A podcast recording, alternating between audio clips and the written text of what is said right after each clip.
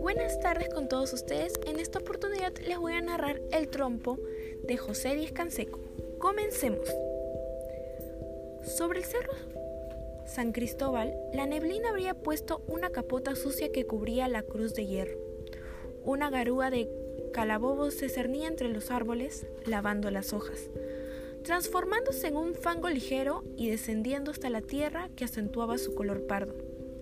Las estatuas desnudas de la alameda de los descalzos se chorreaban el barro formando por la lluvia y el polvo acumulado en cada escorzo. Un policía cubierto con su capote azul y de vueltas rojas daba unos pasos aburridos entre los bancos desiertos, sin una sola pareja, dejando la estela fumosa de su cigarro. Al fondo, en el convento de los friales franciscanos, se estremecía la débil campanita con un son triste. En esa tarde todo era opaco y silencioso. Los automóviles, las tranvías, las carretillas repartidoras de cerveza y sodas, los colectivos, se esfumaban en la neblina gris azulada y todos los ruidos parecían lejanos. A veces surgía la estridencia característica de los neumáticos rodando sobre el asfalto húmedo y sonoro, y surgía también solitario y escuálido el silbido vagabundo de un transeúnte invisible. Esa tarde se parecía a la tarde del vals sentimental y Guachafo, que hace muchos años cantaba los carrotucos de las tiorbas. La tarde era triste, la nieve caía. Por la acera izquierda de la Alameda iba Chupitos. A su lado, el cholo Feliciano Maita. Chupito era un sambo de 10 años, con ojos vivísimos sombreados por las largas pestañas y una jeta burlona que siempre fruncía con estrepitoso sorbo. Chupito le llamaron desde que un día, hace un año más o menos, sus amigos lo encontraron en la puerta de la botica San Lázaro pidiendo, Despáchame esta receta. Uno de los ganchos, Glicero Carmona, le preguntó. ¿Quién está enfermo en tu casa? Nadie, soy yo, ya que me ha salido unos chupitos.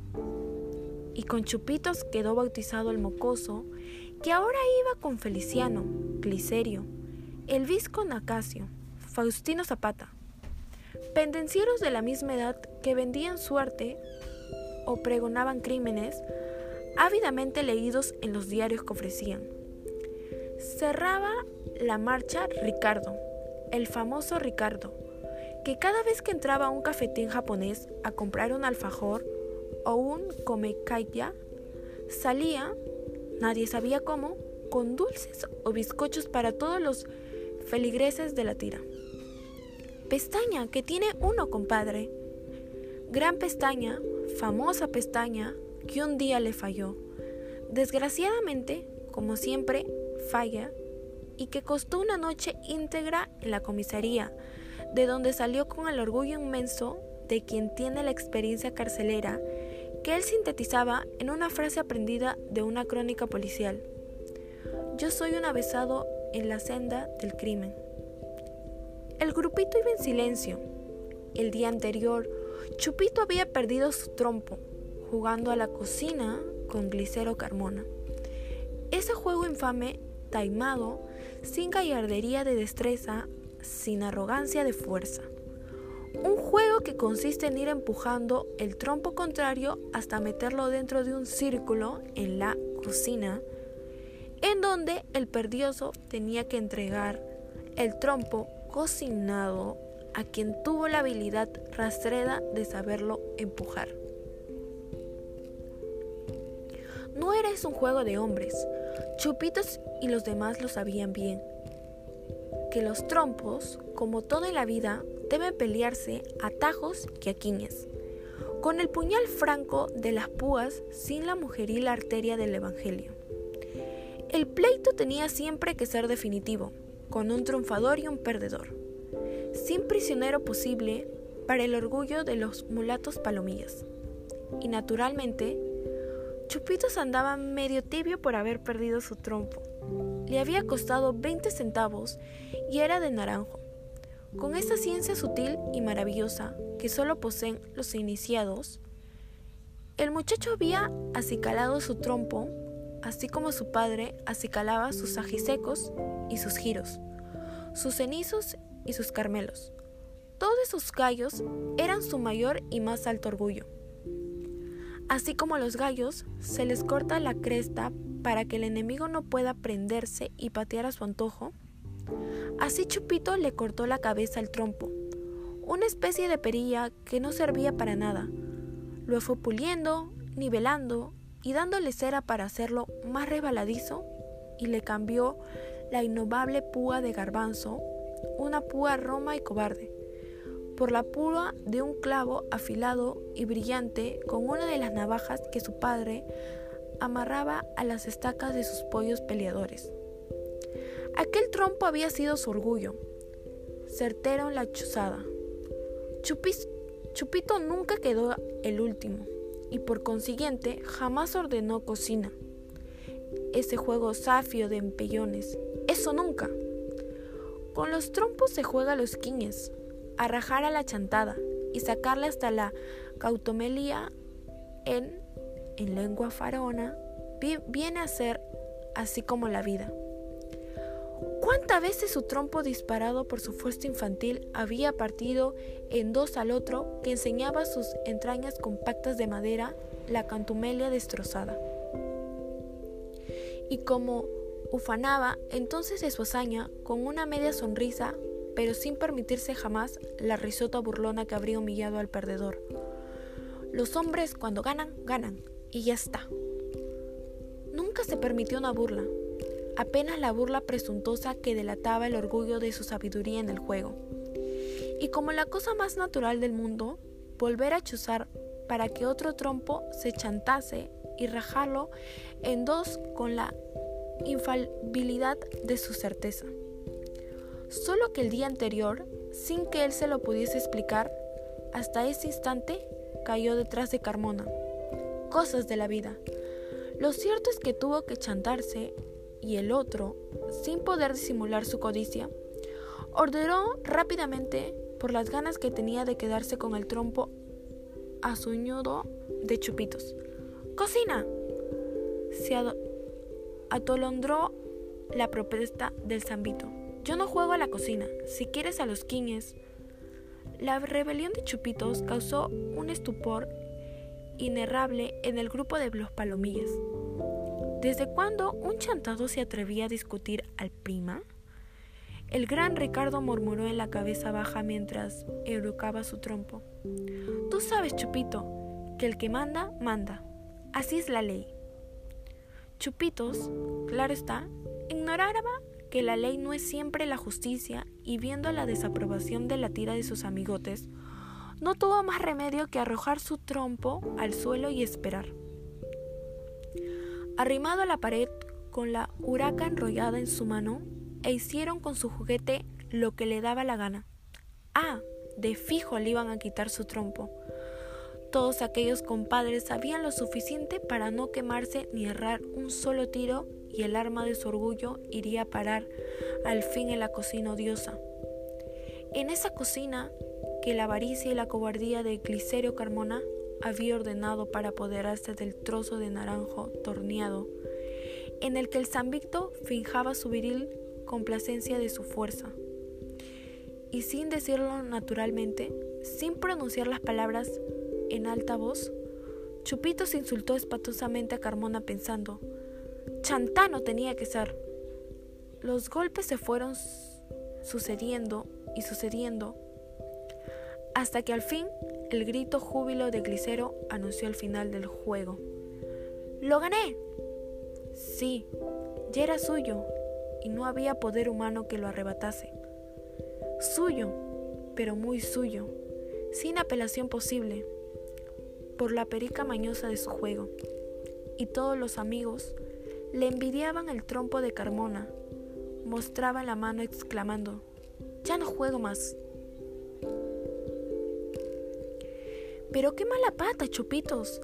Desde chiquito las cosas habían sido de una pata espantosa. El día que nació, por ejemplo, en el callejón de Nuestra Señora de la Perpetuo Socorro, una vecina dejó sobre un trapo la plancha ardiente. Encima de la tabla de planchar, el trapo y la tabla se encendieron y el fuego se extendió por las paredes empapeladas con carátulas de revistas. Total, casi se quemaba el callejón. La madre tuvo que salir en brazos del marido y una hermana de este alzó al chiquillo de la cuna. A poco los padres tuvieron que entregárselo a una vecina para que lo lactara, no fuera que el susto de la madre se lo pasara al muchacho. Luego fue creciendo en un ambiente sumamente peleador, como decía él. Para explicar su pasión por las trompeaduras, ¿qué sucedía? Que su madre, Samba engreída, había salido un poco voluntuoso, según la semera y acaso exagerada opinión de la hermana del marido. Porque voluntuosería era, al fin y al cabo, eso de demorarse dos horas en la plaza del mercado. Y al llegar a casa, los dos cuartos del callejón humilde, todo sofocada y preguntando por el marido. ¿Ya llegó Demetrio? Hasta que un día se armó la de Dios es Cristo y se mueren los moros y vivían los cristianos. Chupito tenía siete años y se acordaba de todo. Sucedió un día, su mamá llegó con la oreja muy colorada y el revuelto pelo mal arreglado. El marido hizo la clásica pregunta. ¿Dónde has estado? La comida está fría. Y yo, espera que te espera. A ver, vamos a ver. Y topermente, sin poder urdir la mentira, tan clásica como la pregunta, la zamba había respondido rabiosamente. ¡Caramba! Ni que fuera una criminal arguyó la impaciencia contenida del marido. Yo no digo que tú eres una criminal. Lo que quiero saber, ¿a dónde has estado? Nada más. En la esquina. En la esquina. ¿Y qué hacías en la esquina? Estaba con Juana Rosa. Y dando una media vuelta que hizo revolar la falda, se fue a avivar los tizones y recalentar la carapulcra. La comida fue en silencio Chupitos no se atrevía a levantar las narices de su plato y el padre apuraba, uno tras otro, largos vasos de vino. Al terminar, el sambo se lió a la bufanda al cuello, se terció la gorra y sobre una oreja y encendió un cigarrillo, salió dando un portazo. La mujer no dijo ni chis ni mus. Vio salir al marido y adivinó a dónde iba, a hablar con Juana Rosa. Y entonces, sin reflexionar en la locura que iba a cometer, se envolvió en el pañolón, ató en una frazada unas cuantas ropas y también salió estampida dejando al pobre Chupitos, que de puro susto se tragaba unas lágrimas que le desbordaban los ojazos ingenuos, sin saber el por qué. A medianoche regresó el marido con toda la ira del engaño, avivado por el alcohol. Abrió la puerta de una patada y rabia la llamaba. ¡Aurora! Le respondió el llanto de su hija. Se fue, papacito. El sampo entonces guardó con la lentitud del objeto del peligro que le brillaba en la mano y murmuró con voz opaco. Ah, se fue, ¿no? Si tenía la conciencia más negra que su cara. Con Juana Rosa, yo le voy a dar Juana Rosa. Su hermana había tenido razón. Aurora fue siempre voluntuosa. No había nada que hacer. Es decir, sí, sí había que hacer. Romperle la cara, marcarle duro y hondo para que se acordara siempre de su tamaño ofensa. Allá en la esquina se le había contado todo y ya se sabía lo que mejor hubiese ignorado siempre. Esa oreja enrojecida, ese pelo revuelto, era resultado de la rabia del amante que la zamaqueó rudamente por sabe Dios o el diablo, qué discusión sin vergüenza. Ah, no solo habían, había engañado, sino que además había otro hombre que también se creía con derecho de asentarle la mano. No, eso no. Los dos tenían que saber quién era Demetrio Velázquez. Claro que lo iban a saber. Lo supieron. Solo que después, Demetrio estuvo preso 15 días por la paliza que le propinó a los mendaces y quien, en buena cuenta, pagó el pato del pobre Chupitos, que se quedó sin madre con el padre preso, mal consolado por la hospitalidad de la tía, la hermana de Demetrio, que todo el día no hacía más que hablar de Aurora. Samba más sinvergüenza Jesús. Con el padre volvió de prisión, el chiquillo le preguntaba llorando, ¿y mamá? El sambo arrugó sin piedad a la frente. ¡Se murió! Y no, no llores. El muchacho asombrado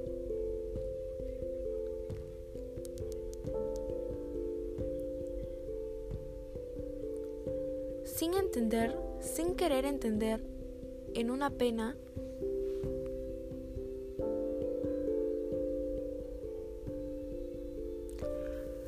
con pudor que le dolía malamente su alma huérfana. Luego se atrevió. ¿De veras?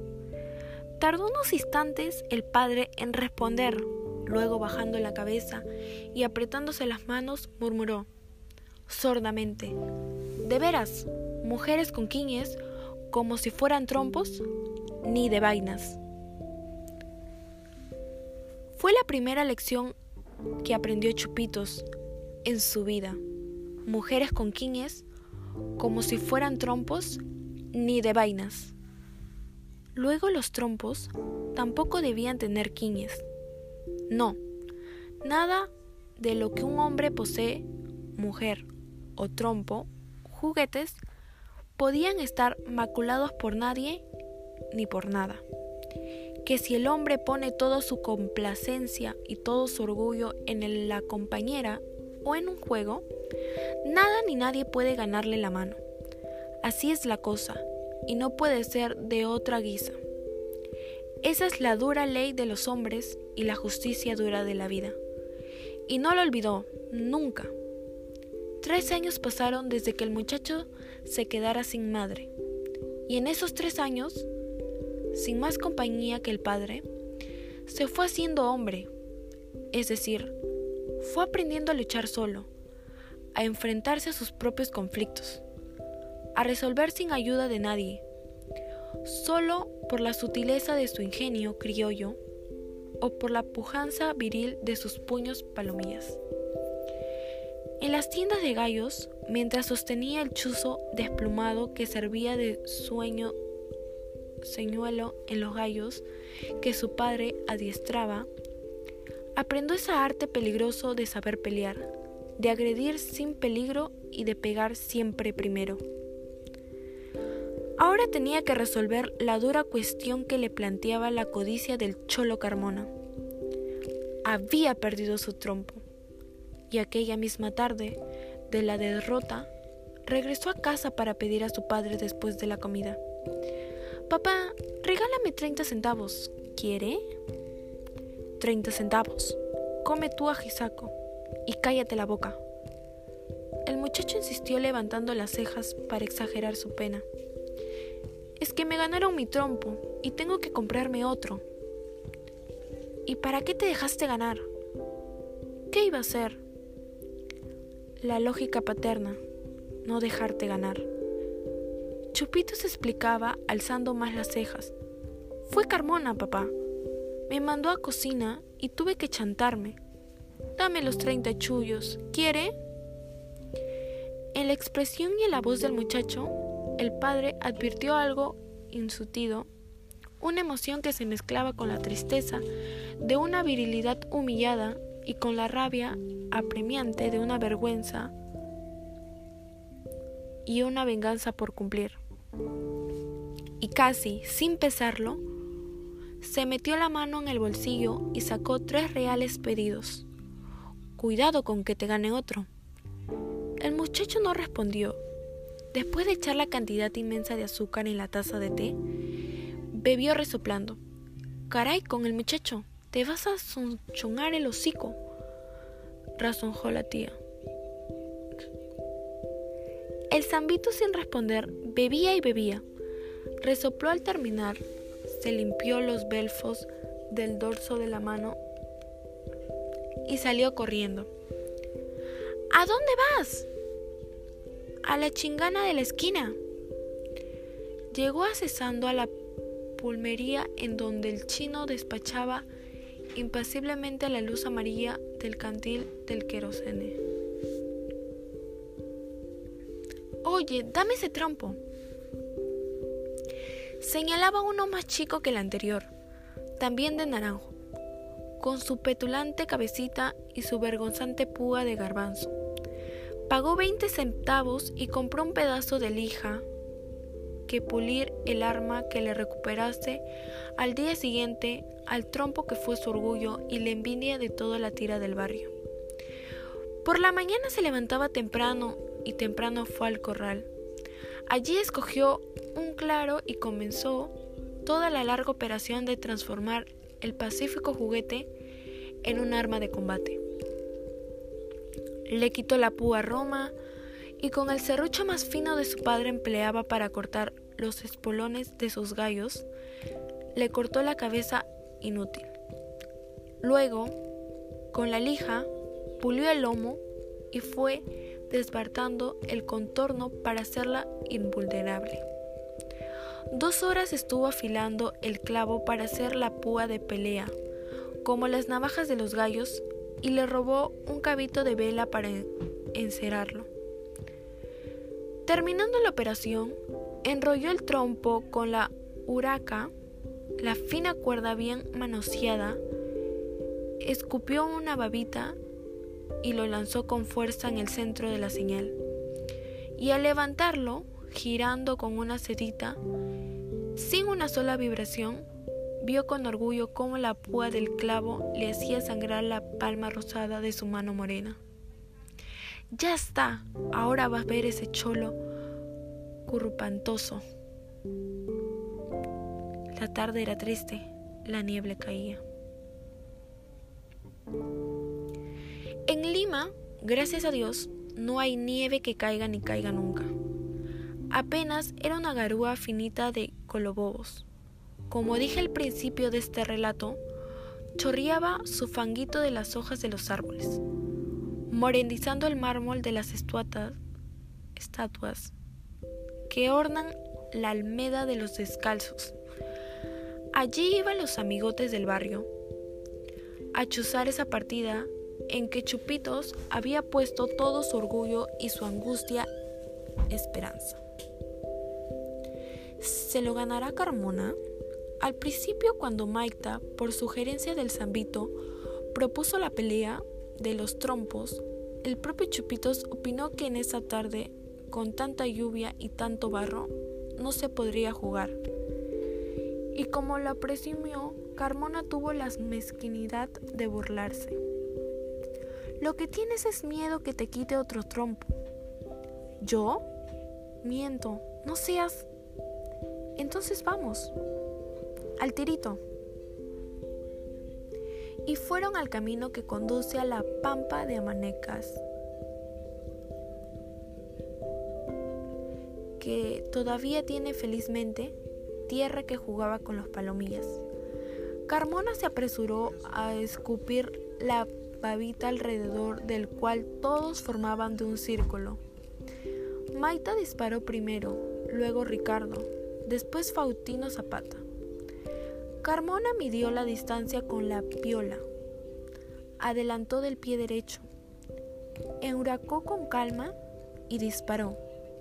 Solo que fue carrera de caballo y parada de borrico porque cayó último. Chupito disparó a su vez, inexplicablemente para él, su púa se hincó detrás de la marca de Ricardo, quien resultó prima. Desgraciadamente, así, en el público, el muchacho no podía sugerirle que mandase la cocina con que habría recuperado su trompo y Ricardo mandó. ¿Quién es? El trompo ahora tenía Carmona. El trompo que antes había sido de Chupitos se chantó ingeniosamente en sus manos. Jamás se habría chantado. Allí estaba estúpido e inerte, esperando que las púas de los otros trompos se cebaran en su noble madera de naranjo. Y los golpes fueron llegando. Maita le sacó una lonja y Faustino le hizo los quiñes de la emparada, hasta que al fin le llegó el turno de Chupitos. ¿Qué podía hacer? Los trompos coquiñes, como las mujeres, ni de vainas. Nunca sería el suyo ese trompo malamente estropeado. Ahora que la ley del juego, que tanto se parece a la ley de vida, lenta, Chupitos comenzó a inauguracar su trompo para poner fin a esa vergüenza. Ajustó ahora la piola y pasó la púa, el pulgar y el índice mojado en saliva. Midió la distancia, alzó el bracito y disparó con toda su alma. Una sola exclamación admirativa se escuchó. ¡Lo rajaste! Chupitos ni siquiera miró el trompo rajado, se alzó de hombros y abandonado junto al viejo trompo nuevo, se metió las manos en los bolsillos y dio la espalda a la tira murmurando. Ya lo sabía. Y se fue. Los muchachos no se explicaban por qué los dos trompos allí, tirados, ni por qué se iba pegado a la pared. Los muchachos no se explicaban por qué los dos trompos allí tirados, ni por qué se iba pegadito a la pared. De pronto se detuvo. Sus amigos que lo miraban marchar con la cabecita gacha pensaron que iban a volver, que iba a volver. Pero Chupitos sacó del bolsillo el resto del clavo que le sirviera para hacer la segunda púa de combate y arañando la pared volvió a emprender su marcha hasta que se perdió solo, triste e inútilmente vencedor. Tras la esquina, esa en que a la hora de la tertulía tanto había ponderado al viejo trompo partido ahora en su mano más legal, te digo, de naranja purito. Eso es todo, muchas gracias.